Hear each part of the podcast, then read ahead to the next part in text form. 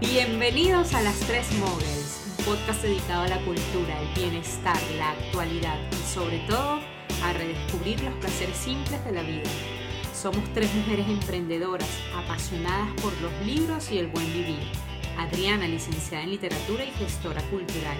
Andreina, ingeniera química y apasionada de la economía creativa. Y Susana, apasionada por los viajes, comunicadora y librera. Hoy estamos grabando nuestro décimo episodio, en el que hablaremos de un tema del que somos testigos todos los días, pero nos pasa desapercibido, la tipografía. ¿Qué les parece? Y para eso tenemos una invitada muy especial, de hecho es nuestra primera invitada en las tres Moguls. Juliana Caicedo, diseñadora gráfica y también emprendedora de la marca 111, que se dedica a todo el diseño de marca con propósito. Bienvenida, Juli. Juli. Muchas gracias por la invitación. Bueno, pero antes de que comencemos con nuestra invitada, ¿verdad? Si les gusta este espacio y quieren que continúe, la forma de apoyarlo es dándole pausa dos minutos y calificándonos en iTunes o compartiendo los episodios.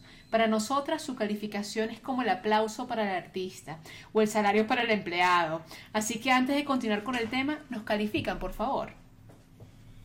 Y ahora vamos con nuestro ya conocido recorrido librero. Chicas, ¿qué tal les está yendo con este con el recorrido librero? ¿Qué descansa sobre la mesa de noche? Susi, ¿qué descansa sobre tu mesita de noche? Bueno, yo en este momento me estoy leyendo un libro en inglés, no sé si está en español, voy a averiguar, se llama Sales Differentiation, que son 19 estrategias potentes para ganar eh, como más deals, o sea, más, más posibles negocios a los precios que uno quiere. Porque pues para todos es sabido que uno a veces eh, la, la, forma más rápida de hacer una venta y de convencer a alguien es bajando el precio, pero no, no es la mejor ni la más efectiva. Entonces, eh, como yo estoy en el mundo de, del emprendimiento, me, me, me, toca leer este tipo de cosas. Es algo que nunca hubiera leído si no tuviera pues un emprendimiento, pero este me lo recomendó mi esposo y me ha gustado mucho, ya me falta el último capítulo como de las conclusiones, porque cada capítulo es una estrategia que te enseña a cómo hacerse diferente, cómo eh, mostrarse diferente ante los competidores sin tener que competir pues por el precio, que es lo que tanto eh, atormenta a las personas y la idea es poderlo aplicar, lo quiero aplicar al tema de los libros, porque ustedes saben que una de las cosas más comunes de la gente es, ay, es que los libros son tan caros. Entonces, bueno, ¿cómo hacer que la gente entienda por qué vale y que eso no sea el factor solamente decisivo? Es de Lee B. Saltz, que es pues una persona eh, que, se, pues, que se ha dedicado toda su vida a ventas y ya tiene pues una escuela de negocios de ventas. Me ha gustado mucho y muy fácil de leer sobre todo. Suena bastante interesante, Susi. Este, y eso de que los libros son caros, chicas, recuerden que tenemos pendiente hacer un episodio sí. donde vamos a explicarle a nuestros oyentes cómo funciona la cadena de valor del libro, ¿ok? Eh, Susi, si te gusta eso, también te recomiendo uno de Jürgen Klarik que se llama Véndela a la mente y no a la gente. Sí, es una vez lo había recomendado bueno. hace mucho, mucho. Muy bueno, súper recomendado. Y de hecho, si no, que, no quieres leerlo, no tienes tiempo de leerlo en físico, puedes escucharlo en Storytel, en la app. Ah, buenísimo. Lo puedes escuchar en el camino al trabajo, a la librería. Me encanta eso porque eso. yo siempre oigo cosas, eh, pues ya sea podcast o libros o audiolibros cuando me subo para la librería. Excelente, sí. excelente. Sí. Bueno, fíjate que yo también estoy leyendo algo en inglés. Este, hace poco me reencontré con una amiga del colegio eh, y me hizo unas recomendaciones de unos, unos, libros espirituales porque ella es canalizadora, ¿no? Y me recomendó uno que se llama El viaje a casa, The Journey Home, de Lee Carroll.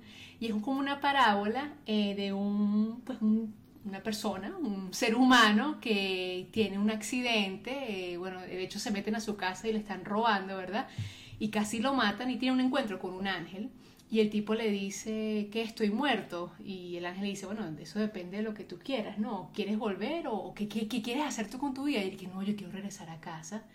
Pero usted hace que regresar a casa no es regresar a la tierra, ¿sí? Él quiere ya estar harto de pagar facturas, ella no quiere estar aquí, ella quiere regresar a la casa, lo que pasa es que no sabe dónde queda esa casa.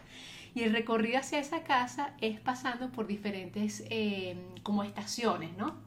Va a conocer a diferentes ángeles, ¿no?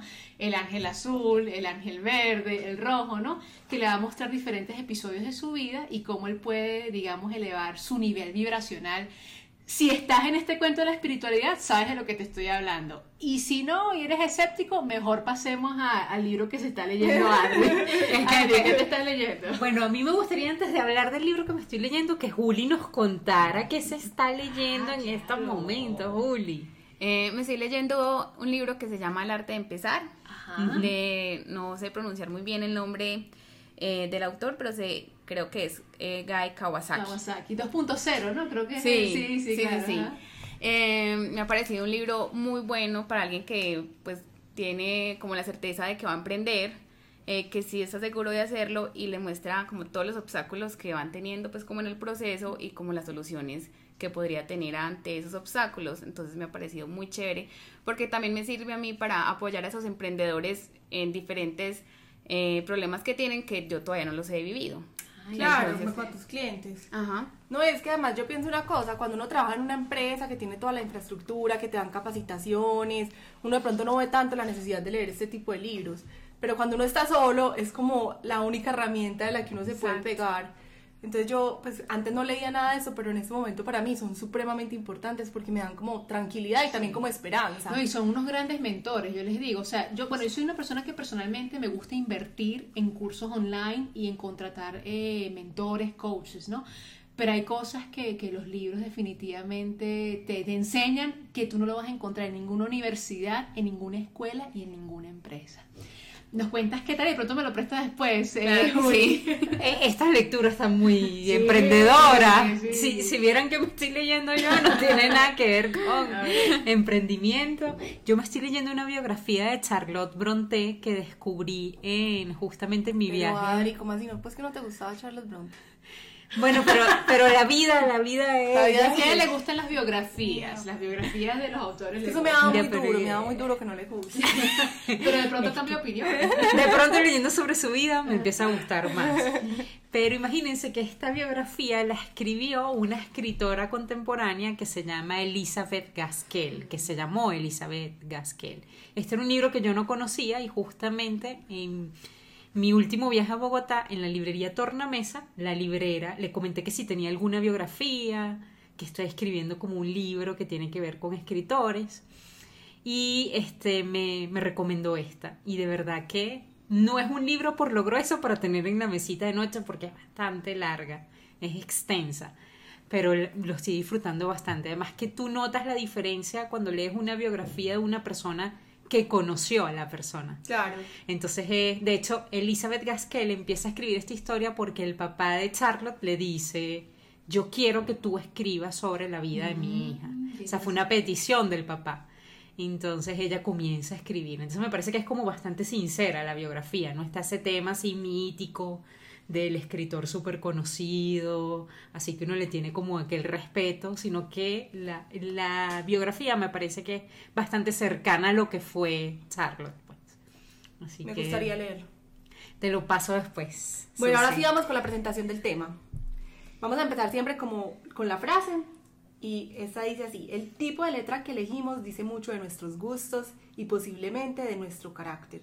Simon Garfield periodista británico, autor del libro Es mi tipo, un libro sobre, sobre fuentes tipográficas. Juli, ¿qué piensas del tema, de la frase? Eh, pienso que tiene toda la razón. Eh, las tipografías definitivamente le dan contexto a cualquier mensaje.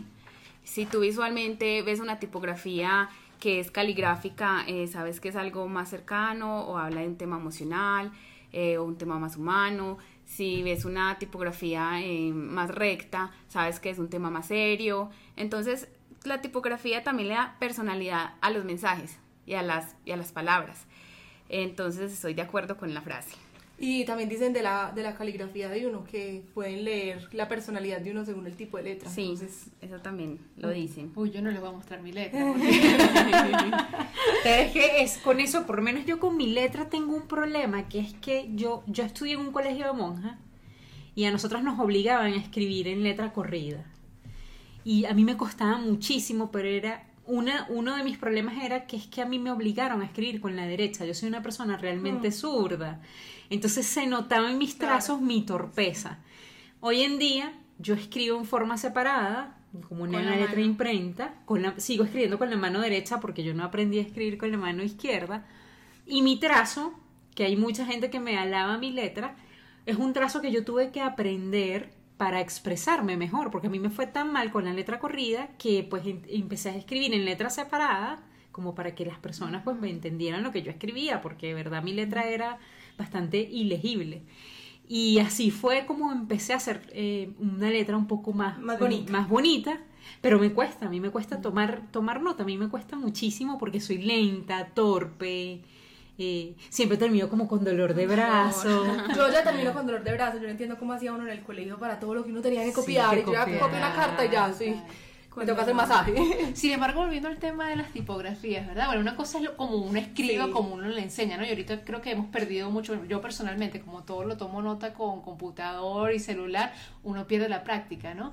Pero, eh, Juli, si yo quisiera de pronto darle a mi marca, pues cierta personalidad y eso, ¿cómo uno elige la tipografía, para su marca? ¿Cuáles son esos pasos? Sí, bueno, eh, esto se hace primero eh, teniendo claro el propósito de la marca, eh, para qué se creó la marca. Luego de entender ese propósito, ya sabemos la personalidad que tendrá la marca. De acuerdo a eso, escogemos la tipografía. Entonces, eh, por ejemplo, sans serif, que, son, la- que es la tipografía que tiene terminaciones en las letras al, al finalizar, es una tipografía como que genera como expertise, conocimiento, em, Seriedad. seriedad. Claro. Eh, en cambio, eh, por ejemplo, la caligráfica, lo que les decía, es un poco más cercana, entonces es para marcas, eh, podría ser como espirituales o de ayudar al ser. Entonces, la tipografía sí, sí es muy importante a la hora de, de- de hacer tu marca. Bueno, y, y tomando eso en cuenta, si dijera Susana, Adri, Andreina, ¿qué tipografía somos nosotras? Eh. ¿Sans serif o serif? Eh, acá tengo un problema y es que como yo conozco la tipografía de sus marcas, Ajá. entonces digamos que me tiendo, me y me tiendo a, a, a decir que Susi, eh, por, por tener en, en V3 cuartos la tipografía Archer, es sans serif, porque, es, porque definitivamente la tipografía también lo está eh, personalizando a uno, al emprendedor. ¿cierto? Entonces, ustedes sí serían eh, serif, eh, porque la ustedes es roboto. ¿cierto? Y con esa es con la que ustedes se han identificado. Entonces, por eso pienso que tienen tipografías diferentes, pero es porque yo ya las visualizo con sus marcas. No, excelente. Mira, este... Pero yo creo que yo definitivamente soy sans serif. Sí. Sí. Susi, yo te iba a Pero, decir, o sea- porque no- no- nuestros oyentes de pronto estamos hablando aquí de series y de Sí. pronto- y como este es un podcast, ¿verdad? No pueden ver la- los diseños, ¿no? Pero vamos a colocarlo En en, las en redes, las redes claro, para que de qué estamos hablando, ok. Adri, ¿tú qué ibas a decir? Este, que generalmente las tipografías es algo que obviamente de, de pronto las personas que trabajan en, en el aspecto visual, pues sí reparan en la tipografía, por el mensaje que quieren decir. Pero personas así del común como uno no suele darle esa importancia, ese peso Sí. que tiene la tipografía. Sí, yo pienso que es como depende de lo que se quiere como exponer. Si es, digamos, un afiche tipográfico, sí va a tener, uno sí va a enfocarse en la forma de las letras. Pero si es un libro, tú no estás leyendo y dices, ay, esta está súper linda, esta L está más alta que la A. Entonces, esa también es la función de la tipografía, que tú puedas leer y no te concentres en la forma, en el contenido de, Claro. de- de lo que estás leyendo. ¿Cierto? Entonces, todo tiene como su momento. Todas las tipografías tienen como su espacio.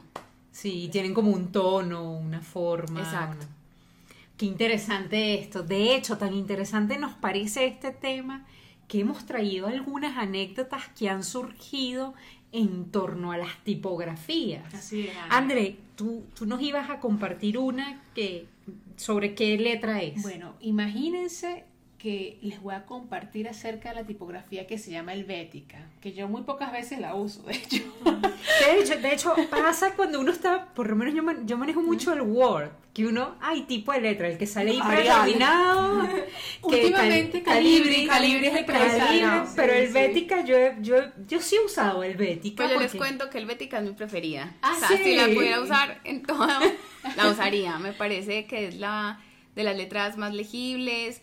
En distancia entre letras es, se puede, pues se puede entender muy bien cualquier mensaje. Casi que todos los contextos funcionan con Helvética. Bueno, pero ahora que estamos hablando de helvética y lo que tú mencionas, Juli, imagínense que este es el tipo de letra que está en todas partes. Como, o sea, imagino que uno no se da cuenta por lo que tú decías, ¿no?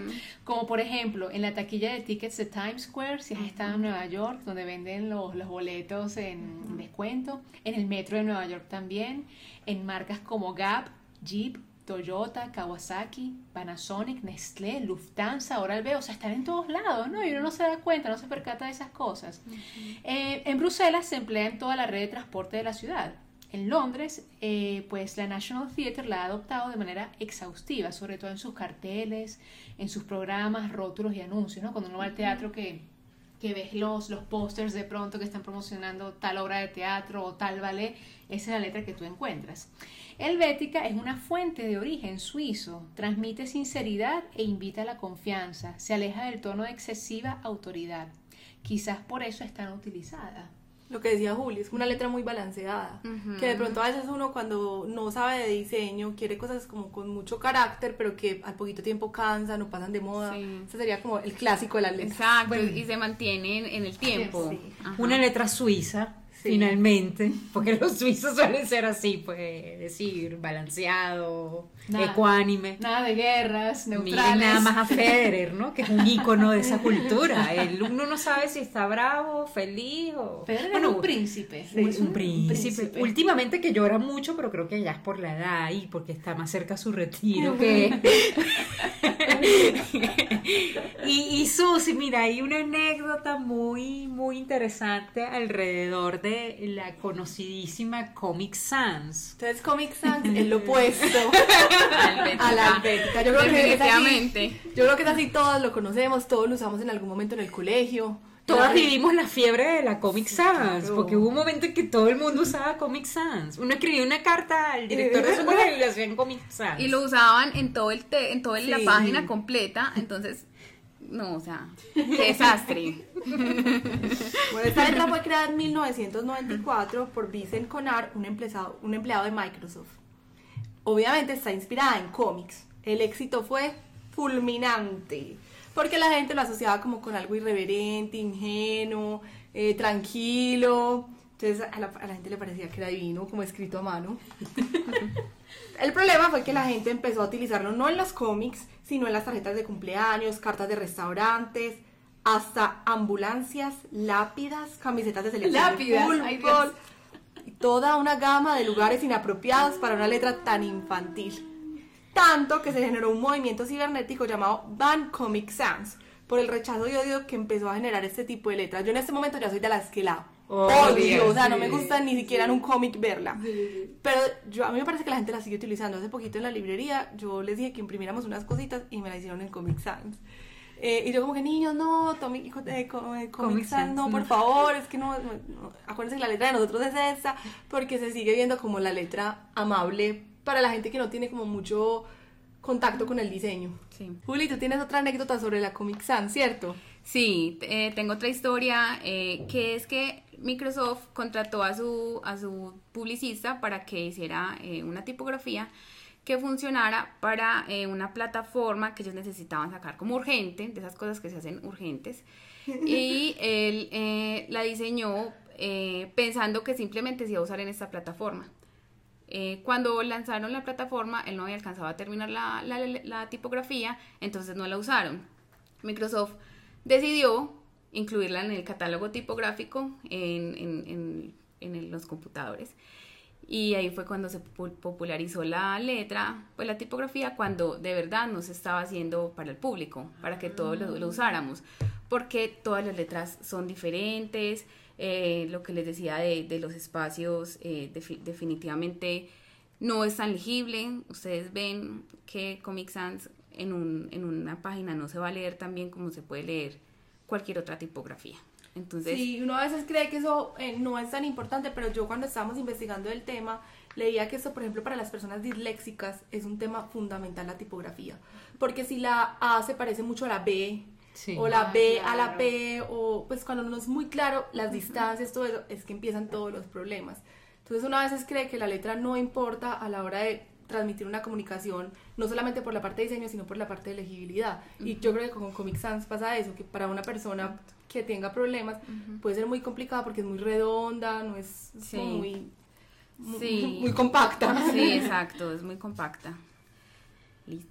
Y bueno, ahora vamos a pasar a una anécdota que a mí me gusta bastante. Cuando, cuando investigamos sobre el tema nos encontramos con ella, que fue la disputa que surgió cuando estos grandes almacenes suecos, IKEA, cambiaron su tipografía de una futura a Verdana. ¿Cómo así que lo cambiaron? Para mí Eh, siempre ha sido la ellos su logo, su logo lo cambiaron, Ajá. cambiaron la fuente y, y se- a finales del 2009 este IKEA se decidió cambiar su tipo de letra después de haber usado al tipo de letra futura durante 50 años pasó a ser Verdana y esto se dice que ellos cambiaron el look precisamente porque querían tener la misma imagen en papel y en la web y en la web era más amigable o era más este acertado utilizar el tipo de letra Verdana. Parece que Verdana es una de las fuentes a prueba de web que llaman. Entonces ahí se armó toda una, una controversia. De hecho, los seguidores de IKEA, los fanáticos de IKEA, los clientes, eh, empezaron a recoger firmas para que regresaran a Siempre la hay gente fuente. que le sobra mucho tiempo. Total. sobre todo en esos países escandinavos. todo es perfecto, ¿no? Entonces imagínense todo lo que puede crear un cambio en la fuente, porque en realidad sí es un cambio de look. Eh, me pareció bastante interesante. en No, pero es que además, el, pues en estos dos hay veces que sí es muy evidente cuando hay un cambio de marca, pero el de Ikea, pues a simple vista Sí. no se da cuenta. Sí. Entonces es más charrón que la gente se la ha puesto tan, tan ferviente con el tema. Bueno, y ahora vamos a pasar a nuestra sección en la que recomendamos libros, películas, series. ¿Quién quiere comenzar? ¿Qué vamos a recomendar el día de hoy? Yo quiero recomendar, eh, recomendar un libro infantil. Adelante. Eh, se llama Voces en el Parque, de Anthony Brown. Y no está escrito en Comic Sans. No. no, lo que me gusta de este libro y por eso lo quiero recomendar, pues además que es un libro muy bonito eh, porque te permite ver cómo los diferentes personajes perciben una misma escena. Cada vez el libro tiene como cuatro voces, entonces cada una de las voces utiliza un tipo de letra diferente. Entonces lo que hace como más claro que cada una es la misma historia, pero contada de forma diferente. Entonces me, me gusta mucho ese libro. Eh, primero porque nunca había caído en cuenta de ese detalle, sino cuando me puse como a, a investigar del tema. Y dos, porque es un libro precioso sobre la tolerancia. O sea, es, por ejemplo, como los niños no se dan cuenta que la mamá de uno es muy pinchada y el otro es un desempleado y son capaces de ser amigos. En cambio, la mamá rechaza al hijo del desempleado porque es un Ah. desempleado. Entonces es un libro que al final dice cómo vemos de diferente las personas y cómo juzgamos las- por las apariencias. Entonces para mí es un recomendado para los niños increíble. Y otro que quiero recomendar, que también pues pensando en el tema de la tipografía, es León de Biblioteca. Es uno de mis libros Ay, precioso, preferidos. me encanta. A mí también me encanta. Es un libro muy chévere porque uno también se da cuenta cómo la tipografía sirve para generar tonos, acentos. Entonces, por ejemplo, cuando el león ruge en la biblioteca, la letra del rar es gigante, entonces uno sabe que tiene que decir rar, no tiene que decir rar. Entonces, eh, el- yo creo que en la literatura infantil es muy importante la tipografía, Claro. fundamental. Pero sabes que yo he visto eh, libros de literatura infantil, ahora mismo no, no recuerdo, muy pocos, que están impresos en, en Comic Sans. Yo creo que es por el tema de que asocian de pronto Juli. Normalmente, normalmente es asocian el. Ah, asocian, pero asocian de pronto ese tipo de letras con el Pues, trazo de un niño. sí, de pronto, es eso, o una letra infantil. O con, pues, con el cómic. Sí, de con pronto asocian también, también, eso, con pero no. Sí, pero yo leía que es un tipo de letra malísimo para los niños, Para porque niños. es que no es clara, la le- y en ese momento lo que se necesita para un niño es que la letra sea tan clara que él lo pueda leer muy fácil. Claro. Eh, André, cuéntanos qué libro, película, serie nos recomiendas. Bueno, mira, eh, yo creo que más que una, un libro, yo voy a recomendar una editorial. Es una editorial independiente este, que inició en Venezuela y que ahorita también está en Medellín y en Colombia, eh, pero Medellín y en Chile, que se llama Libros del Fuego, ¿sí? Este, y miren qué detalle tan interesante. Hay algunos libros que mencionan qué tipo de tipografía utilizaron en esa impresión. Y esto me pareció fascinante. En mis manos tengo uno de los ejemplares de un libro de poesía que se llama Próximo Tren de César Segovia, ¿verdad? Que de hecho se ganó el premio latinoamericano al diseño editorial en Fundación Libro Buenos Aires y creo que también se ganó un premio en Frankfurt, ¿no, Adri? No, creo que no fue esto, sino otra, otra, otra publicación. Y fíjense, si ustedes se acercan a la última página, dice algo así, que no sé, me parece súper interesante. En su composición se utilizaron las tipografías Sina de Dieter Hofrichter, Kivit de Michael Abink y Alegrella de Juan Pablo del Peral. Imagínate, una mezcla de... Yo creo que se inventaron esas tipografías, ¿no? Porque yo nunca lo había escuchado. De pronto, Juli, échale un vistazo aquí para que, para que Eh, veas. Esta sí es, pues Alegrella es una tipografía que se encuentra fácilmente. Estas no las he escuchado. Imagínate, entonces me pareció muy Muy curioso, curioso, esto, sí. sí. Sí. Porque son cosas que uno no cae en cuenta, además que les den pues les, los créditos, a uno no se le ocurre que le tenga que dar los créditos, por ejemplo, a, a una fuente. No. Claro, no sé si esto lo hacen otras editoriales, pero me llamó poderosamente la atención que el libro del fuego lo hiciera. Es súper recomendado, de hecho, de hecho este libro es precioso, son como poemas que te llevan diferentes estaciones, pero es muy gracioso porque este, son estaciones de diferentes países. Mira, aquí de hecho, aquí reconozco... Aquí Chacao. Reconozco Venezuela, te iba a decir, ¿no? Caracas, el Chacao, Caracas. hay paradas de Londres, de Bruselas, son como poesías en diferentes paradas, entonces es muy bonito, muy recomendado. Adri, ¿tú qué Interesante. recomiendas? Miren, yo les voy a recomendar eh, sobre todo una editorial que a mí me encanta, que se llama Libros del Asteroide. De hecho, eh, Libros del Asteroide, eh, yo creo que una de las cosas que cuida muchísimo es la tipografía. No por, el, por lo especial de la tipografía, sino que son libros que son eh, para el lector muy agradables de leer. Creo que tienen el- el- un tamaño bueno. eh, el libro- los libros de libros del asteroide me parece que son libros livianos, independientemente del grosor. Y son libros que tienen Sí, son pues, todos una- como libros fáciles de cargar. son libros fáciles de cargar. De hecho, este libro se llama Nuestras riquezas, que es de una escritora que se llama Cauter Adimi, que habla, ella aquí eh, es una novela sobre una librería en Argel, por ahí por los años 30. De verdad que es un libro que para que los que somos amantes de los libros, pues lo, lo- lo disfrutamos bastante.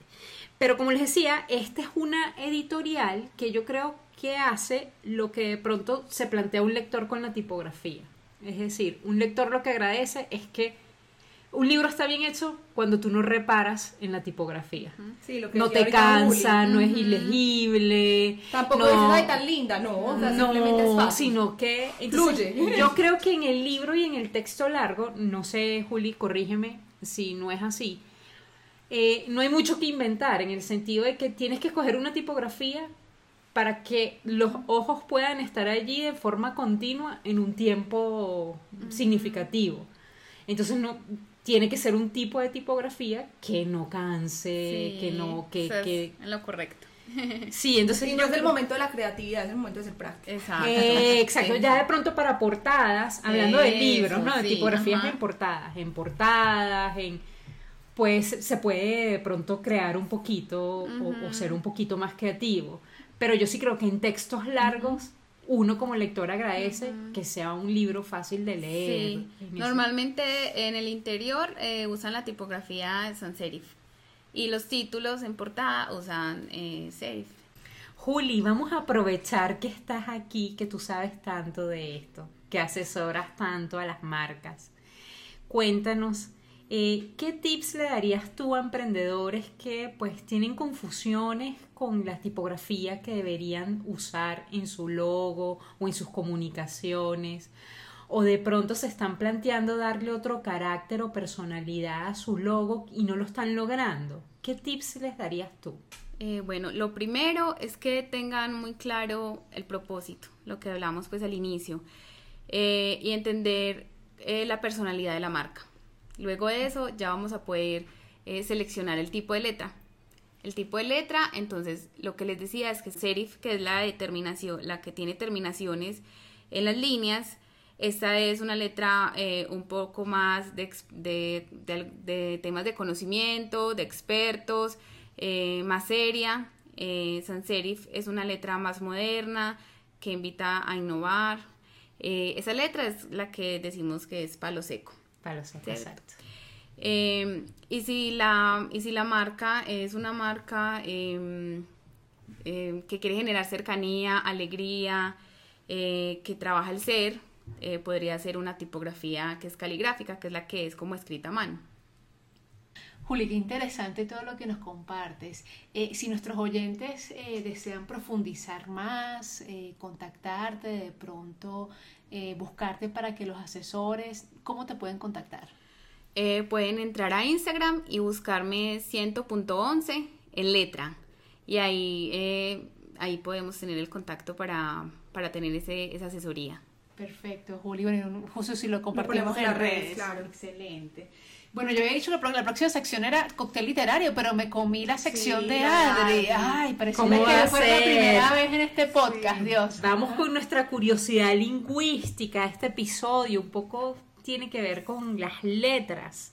Y quería comentarles sobre un término que es letra bastarda. ¿Han oído esta? Sí esta expresión. Yo no. Bueno, aquí sí.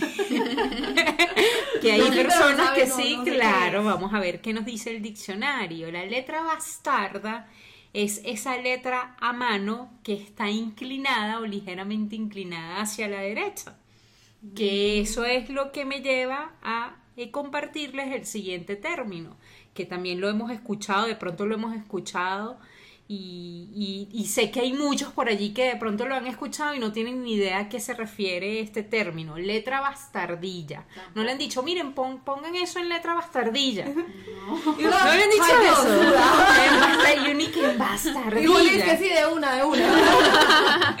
Imagínense, letra imprenta que imita las bastardas, es decir, a esa letra inclinada. A esta letra también se le puede llamar itálica o cursiva. En nuestros tiempos quizás la expresión que más utilizamos es cursiva o en letra itálica, ¿no? Pero sí es importante que sepamos que se puede decir perfectamente letra bastardilla. Sí, que suena como un poquito denigrante. Sí, por el tema de que es la hija o el hijo bastardo. Sí, total. Es un término que como que no nos suena muy bien. Y ahora sí, vamos a esta sección que yo sé que para muchos se va a convertir en la, en, la sección preferida, que es la sección de nuestro cóctel literario. Susi, ya veo que no trajiste el cóctel. No, ya, ya, perdí esa, ya perdimos esa batalla. Pero, pero sí trajiste la receta, cuéntanos de qué se que trata. cuando quieran. Bueno, entonces como en Medellín últimamente está lloviendo tanto y los días están tan fríos, les traje un cóctel caliente. Uh Inspirado en Krista Wolf. Nació en 1929, se murió en 2011 y es una de las escritoras alemanas más famosas del siglo XX, además de ensayista y crítica. Fue de Alemania Oriental, su obra está estrechamente vinculada a la temática feminista y socialista. Una de sus novelas más populares es Cassandra, hay otra que se llama Wolf, y ambas obras ofrecen una nueva perspectiva sobre el matriarcado, el poder de la mujer y la carga de verdad en los personajes femeninos más emblemáticos de la mitología griega. Entonces, yo no la, yo no la conocía, pero suena, suena interesante. Cassandra, pero Cassandra suena como de telenovela, ¿no? Cassandra. Cassandra me parece puro nombre, nombre de mala. Sí, de la que quita el marido. Sí, sí. Bueno, el cóctel está bastante fácil y, y, creo que nos puede calentar. De pronto ahorita lo hacemos. Entonces son 18 centilitros de café caliente fuerte. 30 milímetros de licor de avellanas y leche o crema. Entonces se añade el licor de avellanas, se remueve, se, se le echa un poquito de leche o de nata, se sirve en la taza. Si lo quieren frío, simplemente le echan... hielo. exactamente. Muy fácil de hacer. El licor de avellanas se consigue casi en cualquier parte que pueden estar... Ay, pero ¿dónde consigo? No, eso en cualquier supermercado ya venden licores para el café. Ah, genial. Sí. Ah, porque yo pensaba que el licor de avellana era el frangélico, el amaretto. ¿Amaretto es de avellana? No, no amaretto es de otro. Ah, ok, ok. Y que diga licor de avellana. Que diga licor de Ok. avellana. Es más, yo creo que yo nunca he tomado licor de avellana. ¿Te has tomado licor de avellana? Yo no, a menos de pronto en un cóctel que, ¿sabes? Porque Que a lo caliente yo le pongo el, al chocolate caliente. Si tú le pones Baileys, ¿verdad? En Inglaterra lo llaman Ladies Delight, como que la, no sé, el delight, no sé cómo traducirlo en español, como- pero el, el, la sabrosura, Sí, no, la, como la el placer la placer femenino, femenino, un placer. Iba a decir la femenino. sabrosura, pero bueno. Pero sí, mi papá se, mi papá se goza mucho el Baileys, Sí. Que es un trago muy, muy, muy regularcito y a mí me fascina el Baileys. De hecho, Ladies Delight. de Sí, hecho, total. de hecho, ahorita hay una versión de Baileys, creo que Tres es leches. Tres leches. Eso va a ser una bomba. No puedo morir por Sí. probarlo. Pero miren, ya Bueno, le pueden echar Baileys para no completar. Eh, simplemente hagan café, le echan un, un poquito de Baileys y le echo crema. Perfecto. Si lo quieren frío, le pueden echar helado. Exacto. Eso. Y seguirá siendo el cóctel literario de Cassandra, De Cassandra. ¿no? De Qué Crista. Qué rico, qué rico. Bueno, y para cerrar entonces el episodio de hoy, les traemos unas frases finales. Este, Bueno, antes de las frases finales, Juli, agradecerte por haber estado aquí. Eh, nosotras de verdad que tú sabes perfectamente que te, que te tenemos un cariño muy especial porque sí, revelar aquí que Juli, tanto a 9 3 cuartos como a Proyectos B612, ha sido pues una Un aliada. Es nuestra diseñadora, pues. Exacto. diseñadora. Este, con los ojos cerrados recomendamos a Juli 111, no solo por su profesionalismo, pero también por su calidad humana. eh, y yo creo que cuando emprendes o tienes una empresa es súper importante poder eh, tener de apoyo como parte de tu equipo a alguien que, que sea empático y que indague y, y que pregunte acerca de tus necesidades. Y la verdad es que Juli ha sido esa persona. Entonces. Juli, muchísimas gracias por No, acompañarnos. ya estoy roja. Mira, pero nos encantaría que nos ayudaras cerrando el episodio. ¿Te quieres leer alguna de esas Julia frases? ¿Cuál cuál te gustaría? ¿Cuál te Claro. gustaría leer? Adelante. Esta, la tipografía debe tener el tono adecuado de lo que tienes que contar. Enric Hardy es un diseñador gráfico especialista en tipografía y dedicado al diseño editorial. Y era un colega tuyo. De Sí. hecho, él es diseñador, eh, él es el diseñador de eh, la editorial que les comenté de libros del asteroide. Ujú. Él es el, el que se encarga de diseñar, pues, eh, la colección de literatura de esa editorial. Editorial. Eh, Susi. El trabajo de un diseñador tipográfico es como el de un sastre. Viste la forma constantemente humana. Adrián Futiger, un tipógrafo suizo. Como que a los suizos les gusta la tipografía. Sí. Bueno, él fue el creador de una fuente que yo no conozco, pero la he escuchado bastante, que es Universe. Sí. Ah, sí, Universe. Él es el creador Sí, de esa sí. tipografía. Mira qué interesante. Bueno, esperamos que hayan disfrutado de este episodio. Recuerden que hemos creado una cuenta en Instagram. Nos encuentran como arroba las tres móviles. Síganos y entérense de nuestros episodios quincenales. Queremos saber eh, qué otros temas les gustaría que conversáramos. También nos pueden seguir en arroba proyectos B612 y arroba 93 cuartos para que conozcan nuestro trabajo. Recordarles seguir la cuenta de Juli, arroba 100.11, todo escrito en letras. Eh, pueden escucharnos en diferentes plataformas, entre ellas iTunes, Apple, Spotify y iVoox. Eh, muchas gracias por escucharnos y bueno, nos esperamos en nuestro próximo episodio. Chicas, muchísimas gracias. Un placer. Gracias. Muchas gracias a ustedes. Chao. Chao.